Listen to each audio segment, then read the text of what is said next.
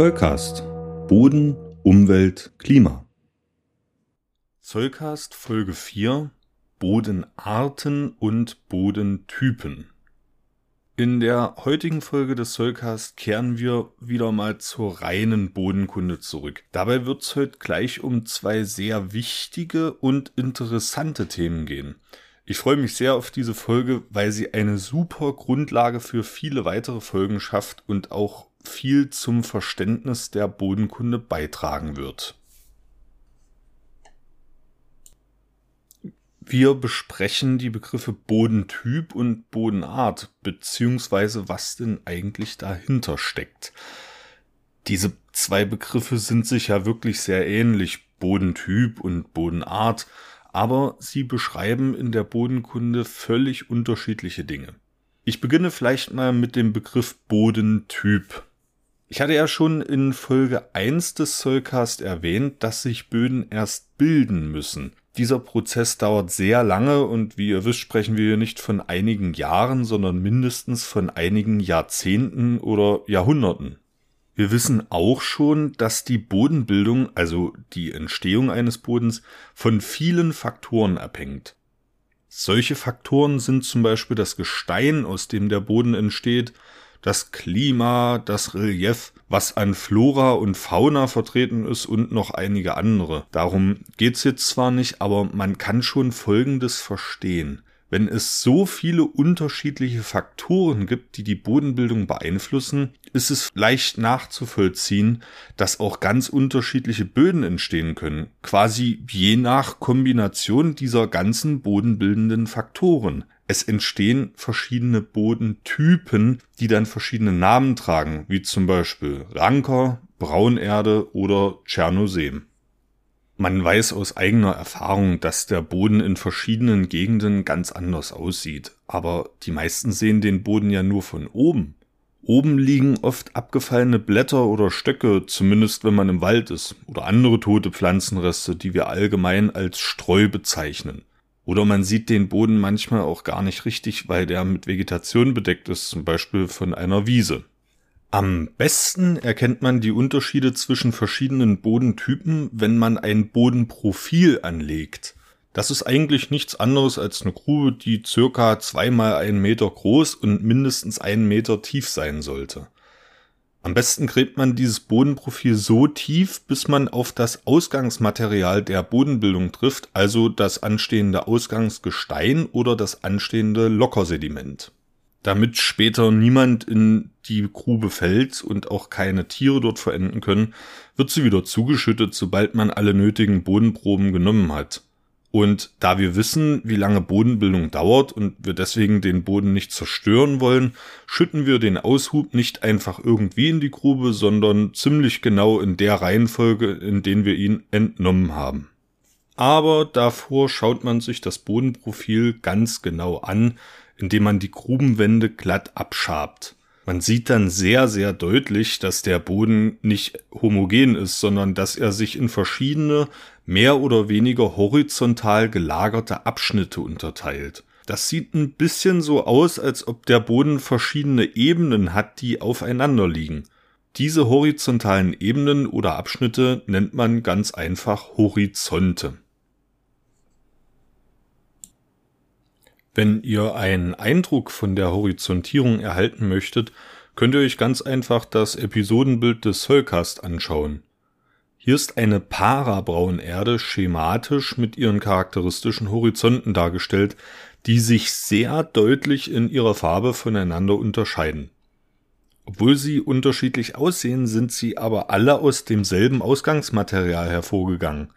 Sie sind im Laufe der Bodenbildung als Produkt unterschiedlicher physikalisch-chemischer Prozesse entstanden. Ein Beispiel dafür ist die Tonverlagerung, bei der sehr kleine Bodenpartikel, Tonpartikel, im Oberboden gelöst werden, dann gemütlich durch den Boden nach unten wandern und sich dort an einem bestimmten Ort wieder ablagern. Den oberen Horizonten nimmt also die Menge an Ton ab und in den unteren nimmt sie zu.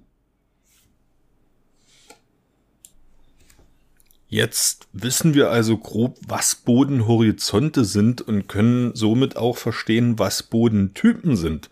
Bodentypen geben dem Auftreten und der Abfolge von Horizonten einen Namen. In den Bodenwissenschaften charakterisiert man die Horizonte durch eine festgelegte Kombination verschiedener Buchstaben und Zahlen. Das ist für Außenstehende reichlich kompliziert, dient aber wie eine Fachsprache dazu, dass man sich ohne Umschreibungen über die Horizontabfolge eines Bodentyps verständigen kann. In Deutschland folgen diese Horizontbezeichnungen der Vorgabe der sogenannten bodenkundlichen Kartieranleitung. Mit dieser Anleitung kann man auch alle Bodentypen beschreiben, die in Mitteleuropa vorkommen. Komplizierter wird's da schon, wenn man Bodentypen verschiedener Klimazonen beschreiben will. Hier stützt man sich auf die World Reference Base for Soil Resources, kurz WRB, die nicht nur teilweise unterschiedliche Horizontbezeichnungen führt, sondern die Bodentypen auch unterschiedlich klassifiziert. Ihr seht, wenn es ins Detail geht, wird es auch wieder ausreichend kompliziert, aber zum Glück haben wir hier in diesem Podcast ja noch genug Gelegenheit, über die verschiedenen Bodentypen zu sprechen. Genug von Bodentypen. Was sind denn jetzt Bodenarten? Die Bodenart beschreibt die Korngrößen, die in einem Boden vorkommen. Genauer gesagt die Korngrößenzusammensetzung. Um zu verstehen, was mit Korngrößen gemeint ist, können wir kurz über Sand sprechen. Jeder weiß, dass Sand nicht gleich Sand ist. Es gibt verschiedene Farben und für uns noch viel wichtiger, es gibt feinen Sand und groben Sand. Das liegt an der Größe der einzelnen Sandkörner. Je kleiner diese Sandkörner sind, desto feiner ist der Sand, umso größer sie sind, desto grober ist der Sand. Oder man stellt sich Kies vor. Das sind ja quasi riesige Sandkörner, nur dass sie so groß sind, dass sie nicht mehr Sand, sondern Kies genannt werden. In der Bodenkunde hat man für alle Korngrößen einen Namen. Erstmal werden die Korngrößen in Feinboden und Grobboden unterteilt. Ein Grobboden ist alles, was größer als zwei Millimeter ist und der Feinboden ist entsprechend alles, was kleiner zwei Millimeter ist. Im Feinboden gibt es dann die Korngrößenfraktionen Ton, Schluff und Sand. Im Grobboden heißen die Korngrößenfraktionen Gruß, Steine und Blöcke. Das sind aber noch nicht die Bodenarten, sondern erstmal nur die Korngrößen. Ein Boden besteht nämlich meistens nicht nur aus Körnern einer Korngröße, sondern aus einer Mischung verschiedener Korngrößen. Er besteht zum Beispiel nicht nur aus Körnern der Größe Sand, sondern eher aus einer Mischung aus Körnern der Sandfraktion, der Schlufffraktion und der Tonfraktion zusammen. Und genau das beschreibt die Bodenart, die Korngrößenzusammensetzung. Die Bodenartgruppen tragen Namen wie Sandlehme, Tonschluffe oder Lehmtone. Angenommen, der Boden hat wirklich nur Körner aus der Sandfraktion, dann heißt die Bodenart sandiger Sand. Es gibt ziemlich coole Methoden, um die Bodenart zu bestimmen und das geht sogar relativ gut im Gelände, ohne jegliche Gerätschaften. Dazu nimmt man sich etwas Boden in die Hand, befeuchtet diesen etwas und versucht dann erstmal ihn zu einem dünnen Zylinder zu rollen. Man kann sich leicht vorstellen, dass das mit einem sandigen Sand nicht funktioniert. Wenn aber viel Ton im Boden enthalten ist, dann geht das sehr, sehr gut.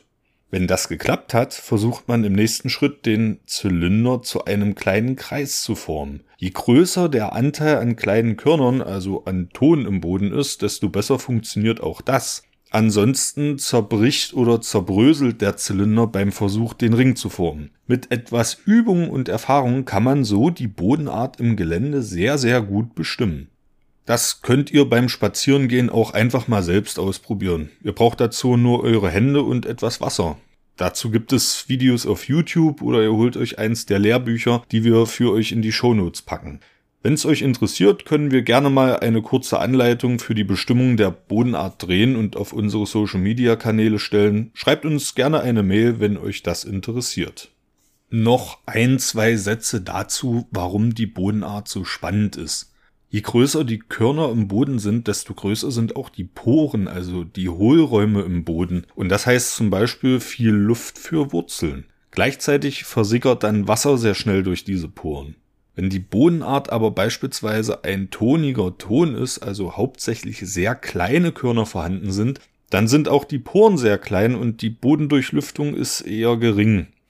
Es kann sogar sein, dass der Boden dann so dicht ist, dass kein Wasser mehr versickern kann. Gleichzeitig haben so viele kleine Bodenpartikel auch eine riesige Oberfläche, an der sich beispielsweise Nährstoffe anlagern können. Damit komme ich aber zum Ende der heutigen Folge. Ich hoffe, ihr versteht jetzt besser, was ein Boden ausmacht, was verschiedene Bodentypen sind und was es mit der Bodenart auf sich hat. Bis zum nächsten Mal. Der Sollcast ist für euch kostenlos und das soll auch so bleiben. Ihr könnt uns dabei helfen. Zum Beispiel durch eine kleine Überweisung auf das Geschäftskonto oder via PayPal. Wie das genau funktioniert, seht ihr auf solcast.de unter dem Punkt Unterstützen. Das Geld wird für die digitale Infrastruktur verwendet und darüber hinaus in Technik investiert. Vielen Dank für eure Unterstützung.